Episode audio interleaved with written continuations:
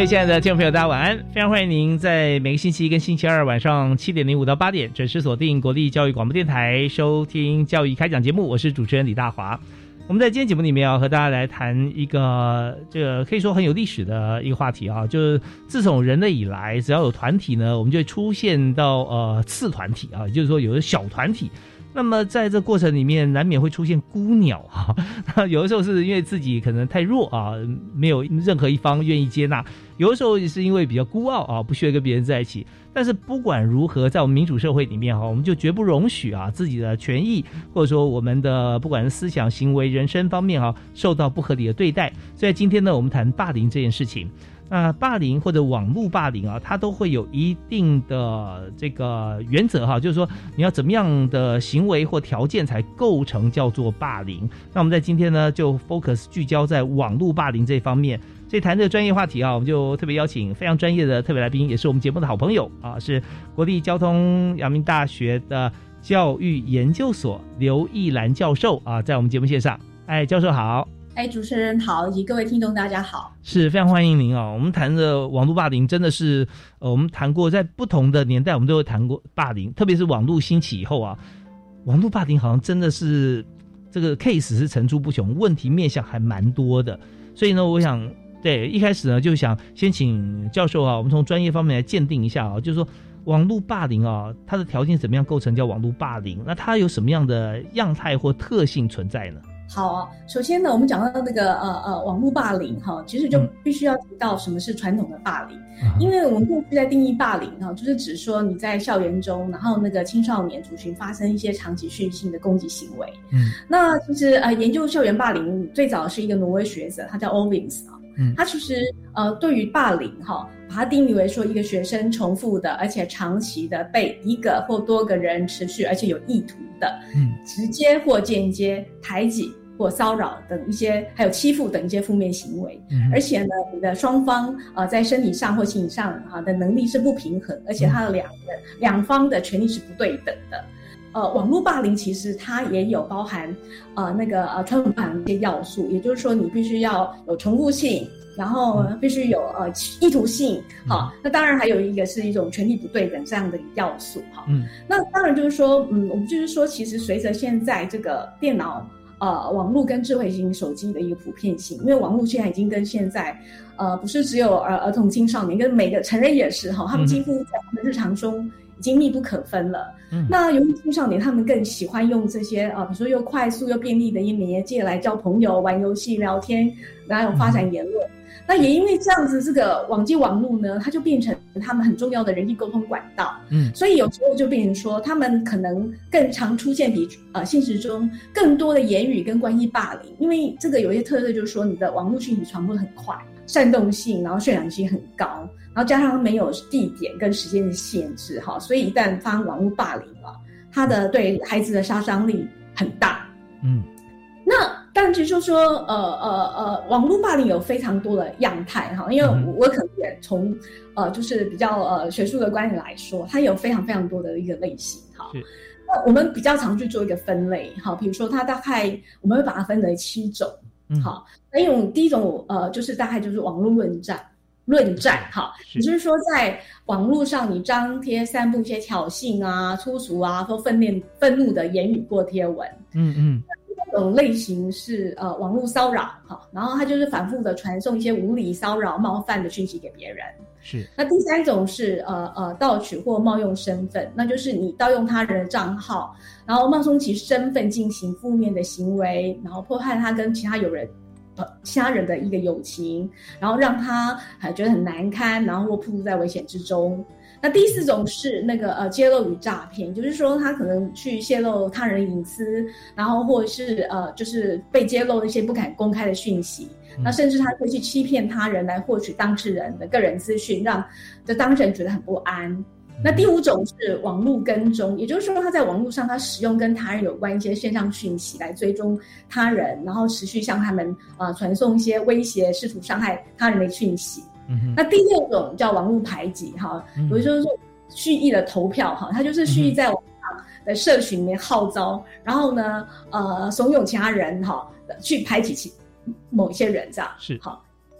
那最后一种是网络诋毁，也就是说你在网络上啊，你任意散播不实的言论或呃谣言，这是我们基本上常见的一种网络霸凌的类型。OK，所以我们看到网络霸凌这百百种啊，浓缩成七种代表哈 出现。那这这是由这个呃，交通大学刘一兰刘教授啊，刚才为我们所归纳出来。那但我们发觉说，网络霸凌跟一般霸实体的霸凌哈，有个最大最大不一样的地方，就是说它不需要跟你面对面啊。是。所以有在里面这七种里面啊，有很多，甚至我们可以说大多数哈，它都是隐藏自己原先的原始身份，而是用。用一个一个呃假的身份哈来从事这些事情啊，所以我们在一般实体上，我们说呃强凌弱众暴寡啊，像这种霸凌啊，那通常这个都是大哥大姐头啊带队啊 这样来来欺凌，他在在呃拳头啊肌肉方面可能比较雄壮威武一点，可在网络方面也可能你完全没有办法在传统社会里面想象说他是一个可能是比你在先天条件上面啊好像是感觉比较弱小，但是呢他的网络能力强的话。他这时候他的肌肉就可能比实体肌肉大上千百倍啊！没错，没错。对，那甚至有很多网络霸凌啊，他的下场哈，他的就造成的一些危害啊，是实体霸凌啊，也是好几倍哈。就甚至被被这个他自己被孤立啊，社群啊，甚至做出一些轻生的像这样举动啊，我们发觉说他并不亚于实体霸凌产生的负面结果。是是是，那其实我也可以来说明一下，其实网络霸凌跟呃传统霸凌有一些特质是还是不太一样的，然后我也跟大家说一下哈。因为像这个呃，首先就是哈，因为这个网络它具有这种匿名性，就是你不知道你可能是谁，刚刚主持人有提到哈，所以这个可能因为你不知道你被谁攻击，你可能会造成受害者的无力无力一种感觉。那因为网络有一种特性，它因为匿名性，你不知道是谁，所以它会产生一种异质化的一个现象，也就是说。呃，没有人知道我是谁，所以呢，那个加害者可以趁他身份不会被别人知道的时候，那反正没有人知道我是谁，所以我更会那个肆无忌惮的去啊去说出一些在现现实生活中你不会讲的一些言语跟行为，嗯哼，好，因为他会觉得说，反正因为匿名性嘛，然后我不会被认出来，然后我也不会被抓出来，所以我不会受到一些法律的制裁。所以呢，这些霸凌者可能会摆脱那些呃法律啊、啊啊道德伦理啊，或者是一些是不标准的框架，所以他更会产生一些不当的言论，甚至更你知道，就是他的攻击言论还他可能会更剧烈。是是是，真的，所以所以让这个当事者来讲哈，如果说实体霸凌还还就算了哈，因为看得见摸得着，冤有头债有主啊，他知道说怎么回事。那我说霸凌他呃匿名查不出来，这是一种。啊，有的时候冒名啊，那是更可怕。对你本来好像说你的好朋友，他冒你好朋友的名字啊，甚至家人哈，然后对对你做一些啊一些事情，说说学校里面的师长啊，那你就发觉这个这这个这个世界变了啊，怎么会这样子呢？哈，那最后你就可能是用自己心态去揣摩的一个假象，然后就去 take 这个结果，然后就钻牛角尖或出不来。那我就有个问题产生了，想请教啊，就是说现在网络霸凌霸凌，它透过了这个网络来进行的时候。我们就发现说，现在其实，在国家哈也有很多的反制的方法，比方说这个刑事局的侦九队啊，它是专门针对 网络方面啊来做侦办的啊。那在法务部调查局啊，有相对应的一些机关啊。那有没有可能网络被网络霸凌者啊，他真的第但第一步真的要走出来了啊，寻求协助，是不是真的可以把像这样的蛛丝马迹可以找到到底谁在霸凌呢？哎，我相信应该有这样的一个机制哈，也就是说，事实上，呃，虽然就是说，呃，我相信只要在网络哈，就是留言有电子痕迹，我我觉得这个应该是都可以追踪的。嗯，那呃，我相信呃，就是说目前就是我们啊也有这样子的一个呃管道哈，其实是。可能会有专门的处理，比如说我们像像我们教育部也有一个防治霸凌的专线呐，啊，那当然这些其实你只要有保留你的被霸凌的一个记录的话，其实我们都可以透过一些呃呃官方的网站呐，哈，或比如说还有什么 iWin 呃网络单一窗口呢，其实你只要去投诉啊，或者是我们说内政部的呃警政署的刑事警察局线上，其实你只要你都可以去呃寻求协助，然后当然最重要的是你要保留你。曾经就是被霸凌的痕迹。嗯，对，所以，但我们本来我们今天的这个整个访谈这一块哈，我们应该放在比较后面来谈到。但是呢，我先提出来原因是我希望给大家多点希望哈，不要觉得说 网络霸凌，对，你就想说哇，那这怎么办？我们先提出 solution，告诉你啊，就不要害怕。你如果真的有碰到这样的困扰，只要去寻求协助，这个问题都会从你打电话或者说传简讯或找到帮助的那一刻开始哈，让你渐入佳境，让你脱离被霸凌的命运。可是我们今天问题来了，我们这边要听一段音乐，稍微要请教今天特别来宾哈，刘一兰教授，就是说，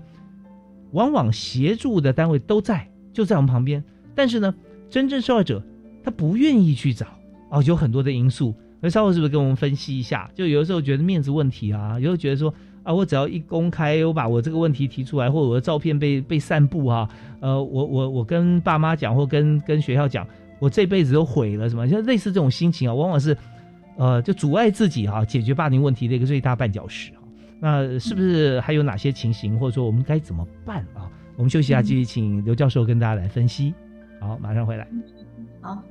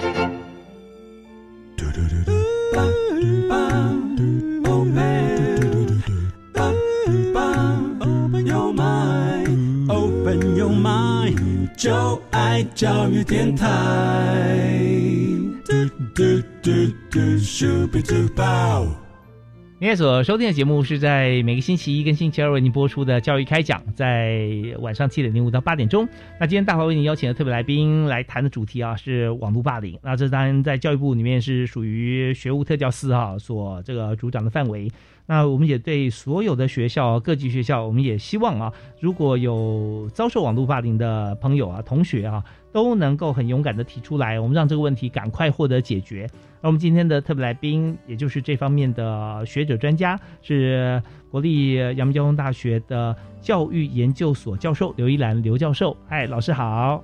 哎，主持人好，各位听众好。是，刚刚我们在前一阶段哈，那刘教授有跟大家分析网络霸凌的一些特性啊，跟传统霸凌一样以外，那还有很多很特别的地方。那当然了，我们在这边就想要说，如果面临到被霸凌的情况底下啊，既然是网络，他可能伤的不是自己的身体啊，或者上下学走路可能没有说好像随时可能会被被被盯上啊，但他可能更严重的是，他这些后果啊是让自己觉得一旦被公开或者说怎么样，因为被威胁很严重的威胁的感觉啊，那呃，可是为什么很多的被霸凌的被网络霸凌的朋友啊，他不太敢，我没有直接对呃可帮助的单位提出。他的困扰呢？啊，那是这样，就是说哈，为什么？其实呃，根据那个呃呃，俄服联盟的调查哈，很多小朋友他被霸凌以后，很多人根本都就是怎么讲，不会去跟家长或或者是老师报告。那为什么会这样子呢？因为我在想说，呃，当其实会呃小孩子会被霸凌哈，或一般会被霸凌，常常会是这样子。你可能哈，你揭露一些一些私人的讯息啊，那你刚好你也传送一些不不雅的。呃，不好的文字或照片，那事实上这样的行为，如果假设我们这这个霸凌的对象是小朋友的话，其实这些行为在成人的眼光来说，可能就觉得不是一个不认同的。好，所以从某个角度来讲呢，当他做这些事情的时候，他可能如果让这个呃，就是说让呃呃成人知道的话，成人可能会第一件事情就会去苛责他，你为什么要做这件事情？嗯嗯嗯，所以这个可能会。啊，就是第一个会让这个这些呃被霸凌、网络霸凌受害者，尤其是儿少，他们不愿意去跟呃老师或家长揭露哈。那第二个可能就是说，其实呃呃，或许他们觉得没有呃，就是怎么讲呃，没有那个呃，从成人那边也不一定会获得一些相关的一个协助哈。哦，讲的也没用哈，那种感觉。讲没用，因为其实很多在现实霸凌也是一样哈。其实很多霸凌其实怎么讲呢？就是是一种同才之间的互动。有时候这种同才之间互动发生一些争执啊，哦，发生一些欺负的行为啊，其实呃有时候就变成说，好像他们会觉得呃告诉家长。或告诉老师，其实家长跟老师好也没有办法有一个实质的一个解决办法，所以呢，呃，也因为这样的原因呢，造成说这些呃，就是这个呃孩子们，他即使遭受这种网络霸凌，他们其实很多人都不会愿意呃，就去去跟呃成人讲，哦，这是这些影响。是真的，呃，曾经啊，我访问过一位，就是在这个年少的时候啊，好像。呃，就有点像逆风少年了哈，他可能是走入了这个不是一般同学走的正路。那当他呃碰到很多问题的时候，他也没有办法，他自己可能也也也不知道该找谁或不想找谁。他曾经有一句话叫做说：“你没有经过我的生活啊，你怎么来？怎么可能让你来批评我的生命啊？” 所以 他意思就是说，他他经历过太多太多不为人知，他自己那时候也不知道该怎么办呢，这样自己挺过来。啊，在当时叛很叛逆的时候，但但现在已经变成一个人生导师啊，可以去跟这个呃，就是学弟妹去讲解啊，大家应该怎么样过好自己真正的生活。所以我这边有有一个提问啊，就是说我们刚提知道，像刘教授帮我们分析到，真的我们就晓得以大人的角度来讲哈，或者以师长的角度来看，你有委屈、有碰到困难、有有有受到骚扰或危险，你就告诉我们就好了嘛啊？为什么自己一个人内心戏演那么久？那当然他心理上刘刘教授解释了，他。幼小心灵会觉得说自己很受伤、很委屈，然后或者说讲的也没用，或讲出来很丢脸，他这辈子就不要做人了，会有这样子的想法哈。那我们就来想说，到底是什么样子的霸凌哈，他会造成他内心哈这么样的挣扎？也就是说，呃，特别近两年来，因为疫情的关系，我们现在很多都上网上网课啦，啊，在网络上面呃来联系啊，人际互动，所以呢，很多过去也许实体的霸凌的情况啊。在网络上会加剧啊，变成呃这个霸凌情景可能就真的在网上面就上演越来越多。那我们想请教，就是说现在啊，不但在学校里面，跨校跨学制啊，都可能会发生，因为大家都已经从实体转到网络上面了，所以网络霸凌所造成的这个影响跟后果哈，严重性现况是怎么样？所以跟大家来分析一下。那因为现在就是呃疫情，然后大家都用是呃那个视频上课啊，所以大家在在的时间变多了，所以你跟同学互动，就是你仰赖呃呃就是呃社交媒社交媒媒体跟你的同学或其他朋友互动的时间变长了哈。但是我说这个就是说，我也要先说明一下，就是说，因为传统霸凌啊，你在学校发生，你的发生时间就是在学校你上学的时候，然后还有就是发的地点就是在校园。那可是现在就是说，我们整个现在已经没有实体上课，我们整个都已经挪到线上。对，所以变成说，其实那个网络霸凌的特色就是说，它其实没有时间、没有地点的限制，它任何时间都有可能发生。即使说我现在啊，我留言让我去睡觉，就我第二天我发现，哎，其实很多人都在攻击我，或在谩骂我。那这是说，其实它的呃，并说他的呃发生的时间就是呃呃更怎么讲呢？就是呃更长，而且没有地点时空的限制哈，所以其实这种影对个人影响更严重哈。那我们说，其实呃，我们说他怎么严重法呢哈？过去这是呃有个台湾学生网络霸凌情况调查哈，其实很多呃呃八成的呃儿童跟青少年都觉得现在网络霸凌很严重，然后呢，其实他们霸凌的一面，他们的情绪都受了很大的影响。那他们也发现说，其实百分之二十六的呃少曾经想过要伤害自己，那这是蛮严，那因为真的蛮严重的哈。就是其实我们就去做很多的呃那个调查研究哈，那么发现就是说，如果你曾经遭受到网络霸凌的人，他真的会影响你的身心健康。比如说呢，因为你为了哈，就是说每天的讯息一直在传递，你觉得压力好大，然后同学肯定在说你什么。好，然后呢，你可能会因为这些压力哈，因为青少年尤其非常在乎同才。好，说如果说今天我在同才里面呢，我我的行为表现不受不符合这个同才期望或常模，那么呢，我可能就会担心说，那我会不会被同才排挤？所以在这种情况之下，如果在呃现在这种呃同台之间互动一些言论呢，他可能非常非常的在意。那你为了应应这些，好，比如说这些，我们说他如果已经遭受到霸凌的时候，你有些压力，你就会产生一些症状，身体症状，比如说你可能身体疼痛啦，哦，那你。痛啊，那你皮肤状况不好，有的一些我们叫做身体病症。好，同时呢，你可能因为要呃，因因为这些压力，你会影响你的睡眠呐，然后呢，平时你睡不好，然后你会吃不下去，那甚至你的压力太大，你可能就会暴食暴饮，然后来缓冲你的压力哈。那这时候是说你。你全部都在关心这些言论、这些事件，哈，然后呢，你心情大受影响，所以其实你可能也无心在学习上方面，哈，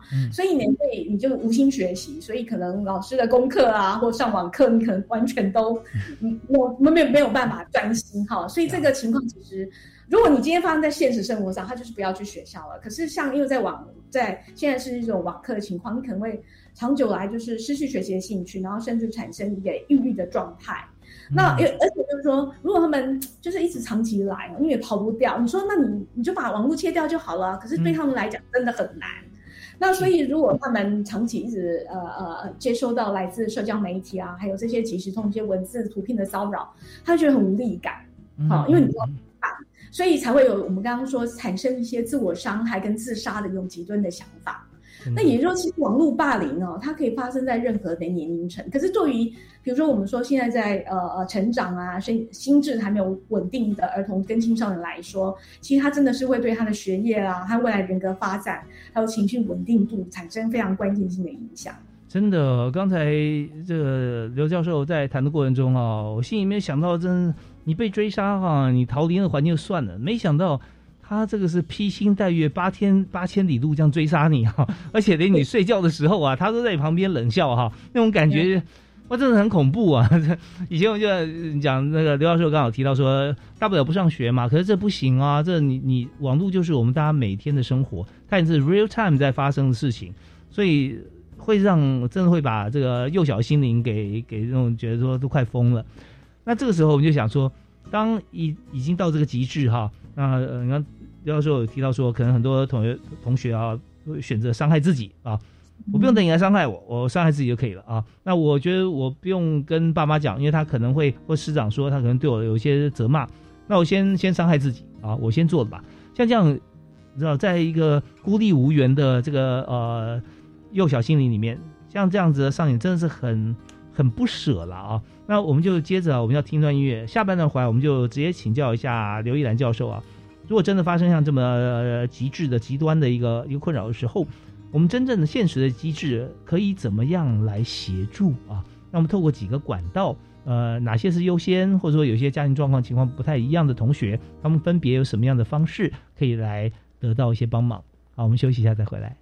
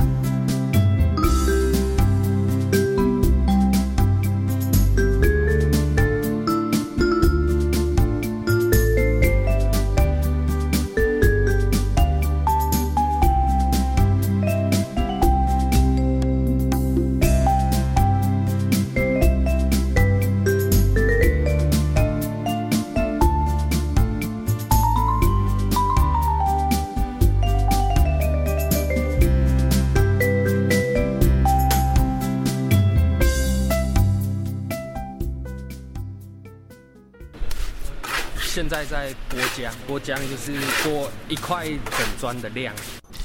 让它炸一下，然后要确保它每个面都有在油里面。继职教育让人有无限可能，他们都说继职让我翻转人生。教育电台即日起于官网 Channel Plus 推出“继职翻转人生”策展，邀请您聆听继职金牌选手翻转他们人生的精彩故事。海洋教育推手奖即日起增建到七月十一号。是的，这是为了表彰推动海洋教育的团体、个人、地方政府及课程教学团队，鼓励民间资源挹注，凝聚各界力量，携手深耕海洋教育。欢迎政府机关及各级学校踊跃推荐。相关资讯请上网搜寻“海洋教育推手奖”。以上广告是由教育部提供。哎，老伴儿啊，我们被套牢的塔位能卖掉了。听说只要再买骨灰罐和生前契约，就有人要买哦。哎呀，千万别信，塔位跟生前契约不是拿来投资的，我们当初就不该买啊。新闻都在报，说什么帮忙卖塔位，要你再买其他商品，其实都卖不掉，还骗你多花钱。哎呦，还好有你提醒，不然我连老本都要被骗走了。以上广告由内政部提供。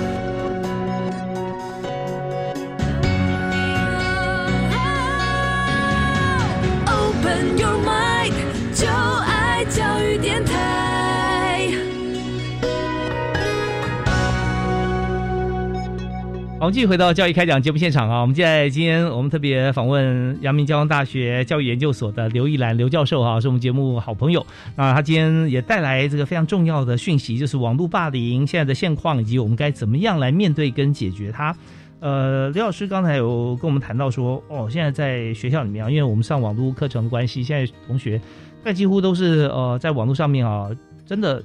连老师啊，现在网络的新住民都变成原住民了，所以 那我们在上面，如果学生啊，在小学、中学这个阶段哈，特别你知道，就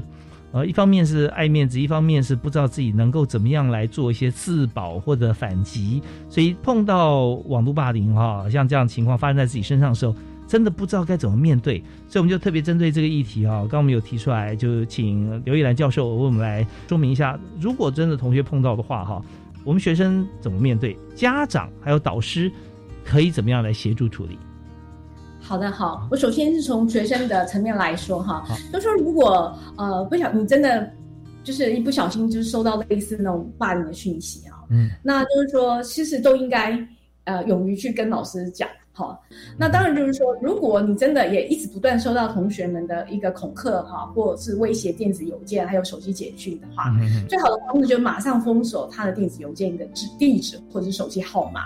那马上封锁，这样就可以立立刻斩。就是斩除他的跟你的联系哈，那当然如果说你今天就是属于那种呃非常呃就是很喜欢在社交媒体交朋友的话，那结果你发现你去参加了一个社交平台，就发现有那些不明的人士啊，他任意张贴一些不实的言论啊等等之类，而造成误解的时候呢，呃不要回应，然后马上可能可能要呃通知这个父母跟师长代为处理哈。其实呃你可能要去审慎，当你看到任何讯息的时候。你要去想一下，这讯息是真的还是假的？好，比如说，因为有很多人都在造假嘛，好，然后呃传递一些不正确的讯息。那你要判断说这个是真的还是假的。那同样的，你也不要随便去转寄或张贴可能会伤害到别人的讯息。那另外就是说，其实你如果在呃呃公开的网络公开的环境，比如在社交平台啊，哈，或什么其他任何的一个呃就是网络平台，你要贴讯息之前的时候，你可能要思考哈，就是说。呃，你你在呃，你要贴之前，你可能要想说，这个是否可能触发，或者有可能是到别人。好，尤其是哈，有时候你刚好看到，那他你觉得很不认同，在这种情况下啊，他激起哪些呃一个就是呃一些情绪，嗯。那在情绪激动的时候，你更必须要小心，好，不要一时冲动，然后你就回应对方或转寄一些讯息，因为这样的话可能会就是让这个呃呃加害者哈，他有时候就是要看你啊，就是呃怎么讲呢？就是看你不高兴，他觉得最高兴，有机可乘，所以这个时候是。呃就是。对学生方面来讲必须要小心的，好。是好，那在家长方面呢，其实是这样，就是霸凌事件发生后，最后知道常常都家长哈，最后才知道，对，最后才知道哈。那当然，父母就想说啊，反正他在家里啊，嗯不可能会去害别人，也不可能遇到危险性。可是他不知道，就是说有些呃家长可能就是他的呃呃网络资讯素养哈，就是不够呃，应该可以再加强哈。嗯他可能不知道现在这种。呃，网络霸凌威力它是跨越时空，真的有时候很难去闪避的。哈，嗯嗯，有时候其实呃，就是说呃，有时候事情发生之后，父母可能都不太相信说，哎，或者孩子很乖呀、怎么去霸凌别人？是那或者说，哎，他平常怎么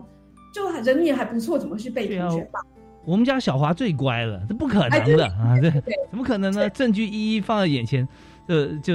一个不可能，两个不可能，就啊，真的吗？是吗？好，最后才知道原来这样哦。是，所以其实我觉得应该是这样哈。我觉得父母可能真的要多跟孩子多沟通了哈。那可能第一件事情的时候，就是说，哎，呃，你要告知孩子哈，不要去回应一些呃霸凌者的言语暴力哈。那因为这样，你一回他就一往，一来一往，一来之后，就真的本来可能一个很单纯的事件之后，因为你回应他之后呢，然后双方就是越演越剧烈哈。然后呢，所以呢，你就可能形成一种。呃，你加害别人，你也被人家破坏，就变成一种啊、呃，加害者跟受害者之间有这种相互霸凌的循环。好，嗯，那说呃，就是说，其实因为我呃，因为我自己也做了一些家长的研究，我自己觉得说，其实父母可能平常就要关心孩子了，哈，是，因为我们刚刚有提到说，很多孩子他呃，就是呃，就是呃，被霸凌之后呢，哈，他根本不会去跟老师或家长讲，哈、嗯、那为什么他刚刚我们刚刚有提到一些原因哈，所以并如说，其实父母平常的时候，你可能就要主动去关心孩子。如果你发现哈，呃，孩子有一些，比如说他觉得呃跟平常不太一样，他觉得他情绪很低落啊，哈、嗯，然后呢，他不想接电话啦，然后呢，啊、呃，很排斥上课或上网课啦，然后也不想去接电话或收信的时候，你可能要注意到可能就是有事情发生的，所以你要主动去关心跟询问。那呃，以前我在做研究的时候，我们就发现哈，我们就去观察孩子跟父母的互动，嗯、然后就会发现，父母跟孩子在讲话，大概有七成以上都在讲，看你功课不太好啊，你功课要多认真啊，哈。就是我觉得就是 就是说，除了关心课业之外，其实你应该多多去聊一些学校的一些生活。对，当老爸老妈，不要当老板呢啊！哎，对对对。那其实哈，就是我们这里知道说，其实呃，你如果想要知道你孩子在网络上发生什么事情的时候，啊，那有一种比较好的方式就是说，呃，你你也不要说我今天要限制你啊，然后说你不能看那个，你不能呃，你你现在今天只能用多少时间？哈，我觉得其实呃，对于那种我们叫做限制性的一种介入策略，其实当然你可以。减少小孩子上网啊，好，或者是看一些不好内容的一个呃机会。可是随着孩子的年龄越来越大时候，这些是没有用的。好、嗯，其实比较好的方式就是说，你应该跟你一直一起孩子哈，你可以跟他们聊聊说，哎呀，你都用什么？你都你最近都在看什么社交平台啊？啊，你都发生什么事情啊？那你在跟他们讨论啊聊天的过程中，你就趁机去呃呃灌输哈一些哈，或者是提供一些关于网络安全跟使用的一个知识跟技能。我觉得这个是挺重要的，因为你呃呃，就是一致的限制，哈，那其实是没有，或指责真的是没有用的。是真的，我们刚才要听到是刘玉兰教授哈，阳明交通大学的教育研究所的刘教授所谈的这几个部分，这从这个呃霸凌被霸凌，从学生啊，我们就我们现在设定的场景是同学在学校里面哈，这两方，然后谈到说我们在呃学校里面啊，或我们社会可以给予什么样的一些资源，再谈到说家长跟孩子相处。其实这里面有很多的重点哈。那首先我跟大家分享一下，就是我们刚刚听到在在学校里面，在网络霸凌，不管学校还是在在社会上面啊，因为它是一个讲究证据的东西啊，就是网络上面你会留下证据，留下轨迹，呃，这有点像下围棋哈，要师出有名，就等着对对手出错嘛，对吧？老师要要要霸凌你的人，有时候还还一开始就先布局哦，布局然后激怒你啊，或者怎么样，让你做一些。呃，非理性的行为，或者说散发，或者说你就你就呃发出一些言论啊，在网上面都会留下证据的。到时候他据此啊对你做一些像是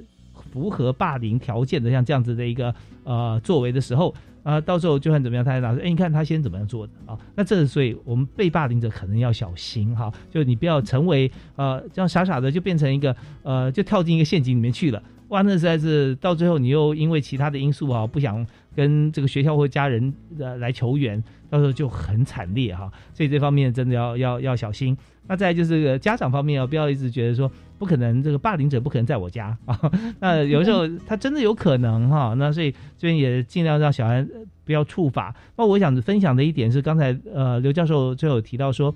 那个家长跟孩子之间哈，总是七成都在谈功课了哈。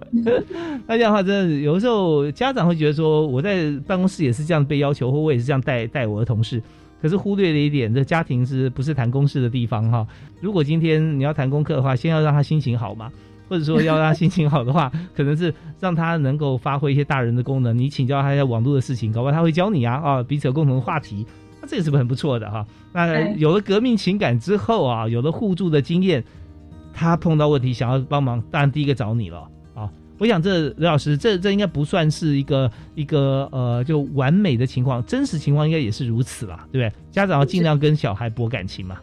嗯，您讲的是太贴切了，因为如果你跟孩子没有一些呃信任的机制的话，其实你跟他讲一堆东西哈。呃，他可能会觉得说，哎，这是老掉牙，这是权威哦，我根本不想听这样。所以你一定要呃跟他产生一种呃互信之知啊，然后有一些情感交流，他才呃会愿意去听你的话这样。是是是，千万不要把小孩推向一个孤立无援的角落啊！最后他明明在身边可以找这个家长、老爸老妈哈，可以来这个帮他一下忙，最后他难以启齿，因为一开口就没想到被你劈头骂一顿，说你功课为什么差，还跑去上网啊！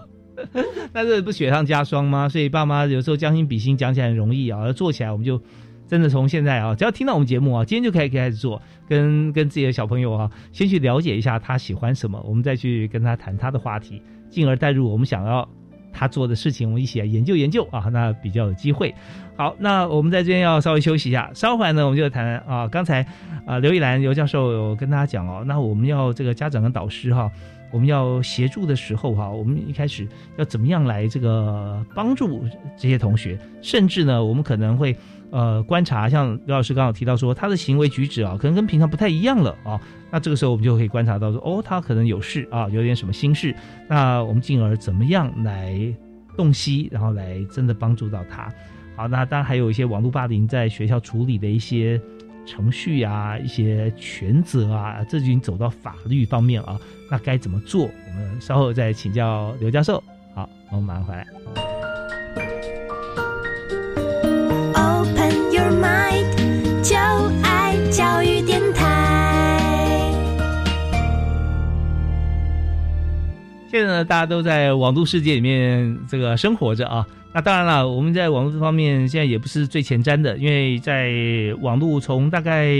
两千年啊这个世纪开始。之前呢，啊，我们讲说大抗啊开始走，然后大抗泡沫化，然后开始进出网络多次。那现在我们也知道，因为疫情关系啊，所有的人，嗯，现在要交流啦，要传递讯息啊，甚至做一些实体的一些这个呃买卖交易啊，其实都是在网络上面。相对来说，它安全机制有提高，但是呢，在霸凌这件事情上面啊，这个道高还是魔高啊，互相高来高去，我们就在过程中，我们希望说。呃，不管是呃有没有被霸凌，或者想不想霸凌别人，在这边哈，我们都希望我们可以用更好的机制哈来处理或者防堵。好，那我们在今天节目里面，我们特别邀请阳明交通大学的教育研究所刘一兰刘教授，跟大家一起来分享这个最务实的话题啊。它除了网络层面、法律层面，还有心理层面、道德层面。那我们刚刚提过了这几个部分以后，我们想说从法律面哈，最后一道防线，我们来谈谈看，如果发生网络霸凌，那么在学校方面啊，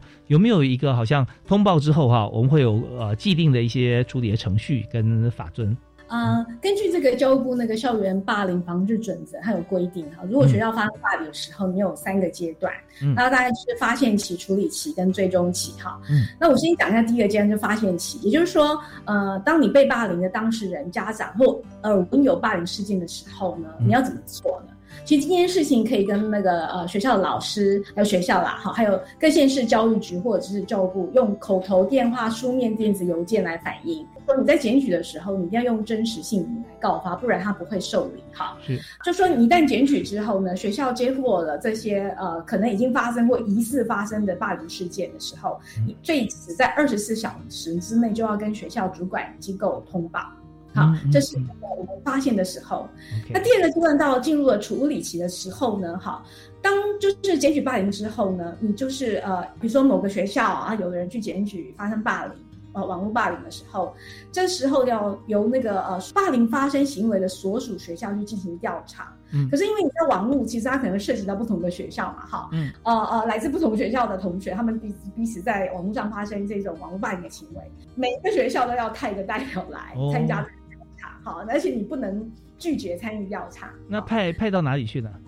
他们可能会成立就是一个委员会，可能呃看看呃是由哪个学校。今天呃检举人是先我的学校，就发生有别的学校参与的话，可能应该是还是在原那个学校邀请其他学校的人来。哦，就就检举的这个当事学校啊为主体啊来发发动啊。对，就是当你呃确认受理调查之后呢，其实就有规定说你三个工作。时间之内就要进行调查，好，那当然你在调查的时候，你双方当事人都有陈述意见的机会。那如果因为很多都是未成年嘛，所以你可能要请那个法定代理人来陪同来说明，哈。是。那一开始调查之后两个月之内就要完成。那如果真的就是说他的事件呃事件涉及的层面太广了。他有延长调查的必要的话，顶多只能延长两次，然后每次延长也不能超过一个月。而且，当然每次要延长的时候，可能都要通知那个申请人跟当事人。嗯，好，嗯，好。那这整个事件就是说，学校接获这个报告两个月之内啊，你就会依据我们这些学校的规章啊，还有法规来处理。嗯，然后，而且你要用书面来告知申请人跟当事人他这些相关的调查报告。还有呢，就是说，呃，检举之后二十天之内，那你要告诉他们申请人或检举人哈是否受理。那如果我不受理的话，你要告诉他用书面呢通知到他们说我不受理，你要告诉原因是什么。那如果检举人在实现没有收到通知哈，那或者是接获通知，但是我不服，为什么你不受理的话，好，他就会用书面的呃资料再去跟呃就事发学校申请复查。好，然后呢？当然，申请复查只能有一次为限，而且就是说我接获到复查的时候呢，我可能要在二十日之内，啊，用书面通知这个申请人到底要不要接受复查。嗯嗯。不回来说，如果呢，申请人当事人对调查结果不服的话，嗯，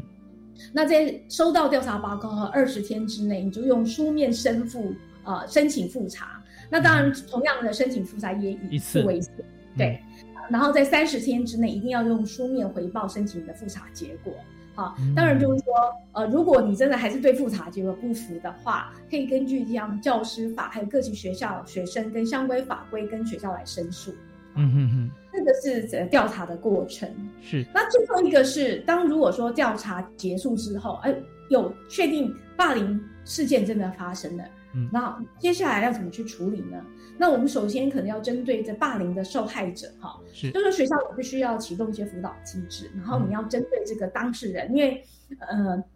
霸凌受害者，哈，你要辅导他，但是和或相关人，那很多旁观者，对，好，那你可能要定定一些辅导的计划，那你可能就是说，呃，你可能要列出可能一些。辅导计划我觉得比较重要了哈，当然你可以列出一些惩处或管教方式，嗯，然后你要去看看说这个评估某个时间内这个情况，呃，受害人是不是呃他的呃情绪，因为被迫被。受害一定有一些可能一些呃情绪不适的情况，那我们可能看看说，哎，这个辅导计划是否有改善哈？那当然，如果说这个评估发现它其实还蛮严重的哈，然后呢，那么就可以征求这当事人或者是呃，当然他父母法定代理人，因为如果没有成年的话，那是否要把它转介给更专业的智商团体哈？因为学校大部分的。是呃，辅导老师其实他们都有智商背景哈，可是如果超过这个学生已经太严重，有自伤啊、自杀啦，或者是忧郁症的意图，他可能更需要专业的团队来处理。那这时候你就可以转介给呃专业团体啦，或者医疗机构啦，或其他呃政府机关来协助来处理。就是指受害者哈的方面来说。那如果说是那个霸凌者的话哈，嗯呃，其实其实我呃个人认为哈，就是有些呃，尤其是发生在这个呃儿童青少年那。很多其实呃霸凌的加害者哈，其实他也没那么坏哈。嗯，那这个时候其实学校也可以针对这个呃加害者定制制定一道辅导办法。可是如果说这个实在是太严重的，真的是他可能呃就是超过学校可以处理的范围之外哈，那也许就是真的太严重了哈，因为可能有伤害到人，甚至于造成那个呃呃就是呃受害者可能一些呃更严重的伤害的时候呢。那这时候学校可能就可以根据一些少年事件处理法啊，还有一些儿童跟呃少年福利权益的保障法，还有什么社会秩序维护法来等依照这些规定来处理。嗯嗯。学校的部分的话，哈，就是说，因为嗯，那你就要去思考说，那为什么这个霸凌事件，还有就是那个呃网络霸凌事件发生在我们学校里面？那我们可能要去呃思考一下说，哈，检讨我们整个这个学校环境啊。还有说，是不是是一种友善的、支持的环境？那我们整个教育方法，还有我们的辅导资源是否足够？哈，那这时候就是说，呃，我们这个就可以委托像比如说医师啦，还有还有临床心理师啊、智商心理师、社会工作等等。如果我真的资源不够的话，我可能要找这些专业人员来，就是来改善。哈，嗯当然了，如果讲到学校，因为学校的一个管理者就是大概就是。校长，哈，啊，对，校长。那那如果说像学校长啦，啊，或者是甚至于是他的呃教职员呢，那如果有违反的呃校园霸凌防治的准则的话。可能就是 可能要视他的情节哈，去做那个呃成绩的考核、考绩啊、惩戒，还有惩处，还有依依照他相关法令来办理这样子。是，所以还有一个就是说，当学校呃霸凌调查完成后，其实就是应该把这些处理的情况啊、调查报告，还有防治校园霸凌应应小组的会议记录要回报给主管机关。这里的主管机关指的是什么？那如果在中央，当然是教育部。那在直辖市就是直辖市政府，那县是呢就是县市政府。那这个县市政府这些主管机关呢，也要把这些呃所谓的校园安全的规划啦，还有校园危机空间改善，还需要防治调查处理校园霸凌事件的成效，必须要列入考绩的事项，然后也要定期对学校进行督导跟考核。那当然呢，也要对学校提供一些咨询服务啦、辅导协助。好，来司法的监督跟纠正，这是整个处理的程序。OK，我们看这程序啊，真的非常周延哈，就是一关一关哈，都都非常清楚。那我这边哈听了以后，我觉得很有感哈。那我有呃四个方面哈。呃，我归纳四点哈，跟老师来来互相来这个请教，或者说我们来这个跟所有听众朋友来思考一下哈。就第一个呢，就是说当事人的部分哈。那当事人，我们刚刚呃看到，就是呃我们在最后定案以后，如果真的确立的话，我们会有专人来对这个被霸凌者或者是霸凌者，我们要施以心理的辅导啊这些。好，可是我们我们也知道哈，在这个里面有时间的规程了哈，就是你要二十天之内啊，你要提出来了，或者然后调查过二十天，你又再再来第二个二十天。如果说再调查。可能三十天啊，你要完成，所以前后加起来可能有七十天的时间，那就算一下有三有有有对不对？两个多月哈，那两个多月如果真的是已经被霸凌的同学，在这个过程里面他要经历过这个煎熬，最后才判定说我是不是真的是。被人家发现了，对不对？那这个很煎熬啊，哈。那所以在这过程里面有没有就还没有被这个呃证实说他确实是一个受害者啊？在在霸凌当中，霸凌者哈，他呃可能也需要在这时间里面啊，他可能有各种的想法，他会证明说啊我没事啊，找很多资源。所以在这个过程中，是不是有可以适时介入啊？除了我们法定以外哈，是不是有些像学校的心理辅导之类哈，可以？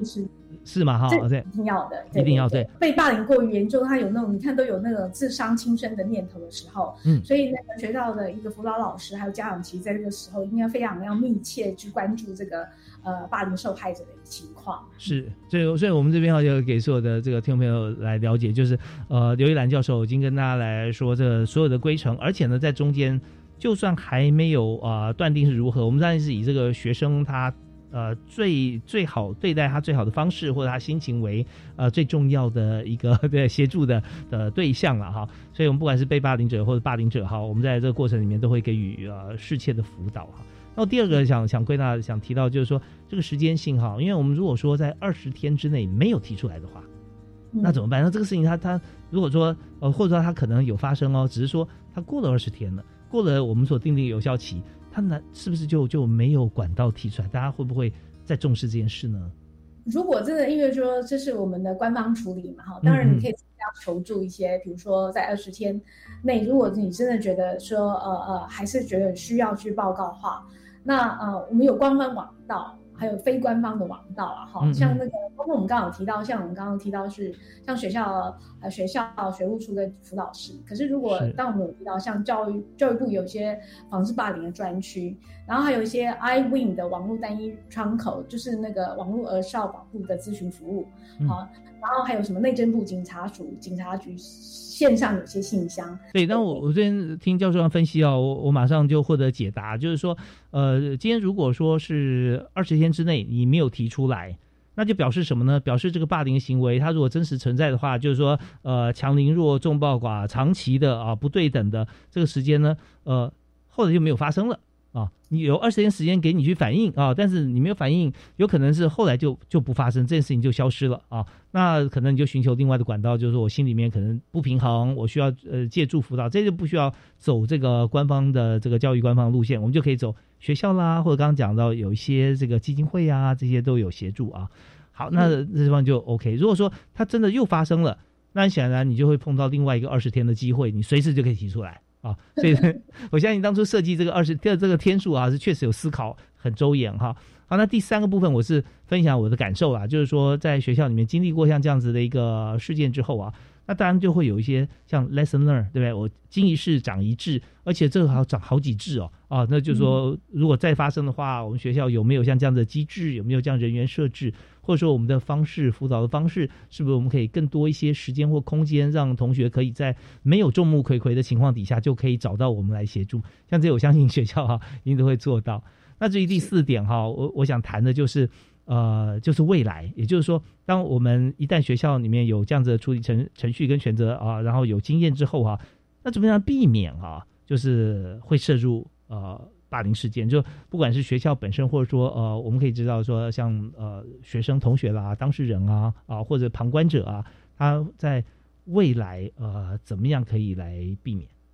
要提醒各位，就是听众，就是说，千万好让孩子就是不要在网络上张贴任何想要保持隐私的讯息。嗯，而且呢，你在使用社交媒体的时候，你要记得要去做一些隐私设定，也就是有一些呃呃自己的档案跟文件只给自己认识人听，呃看到就好了。嗯，而且当你看到网络上有些不好的话的时候呢，你也不要还击，好。然后呢，呃，封锁任何骚扰你的人，好。然后呢，还有呢，就是我们刚刚讲说，呃，保有霸凌的证据，然后。如果不管你是不是已经是霸凌的对象，或者你觉得已经有开始自己被霸凌风险的时候呢，请你一定要去寻求啊，你信任人帮助，让他们知道发生什么事情。但如果你是呃呃网络霸凌的旁观者的时候，请你一定要去出声去支援那些被网络呃呃遭受到霸凌的人，因为只要你一出声，一定有其他类似的人会想办法去帮你。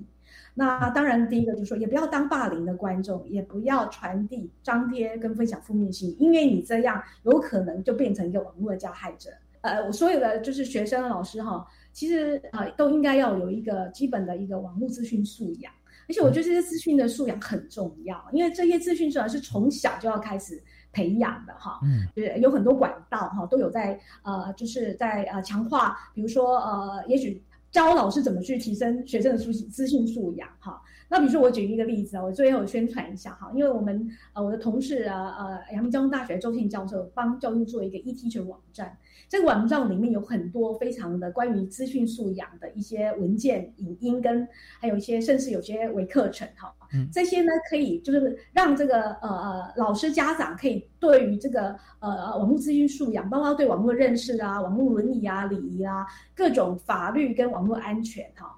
那这些呢，当你的资讯素养提升的话，都可以减少网络霸凌的发生。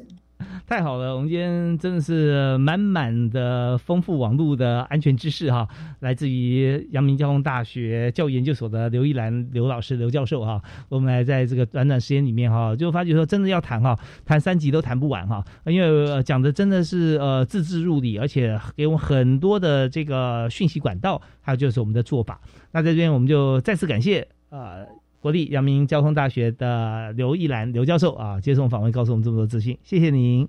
哎，谢谢主持人，谢谢各位听众。呀，也感谢大家收听教育开讲，我们下次再会喽。我是李大华，好，拜拜。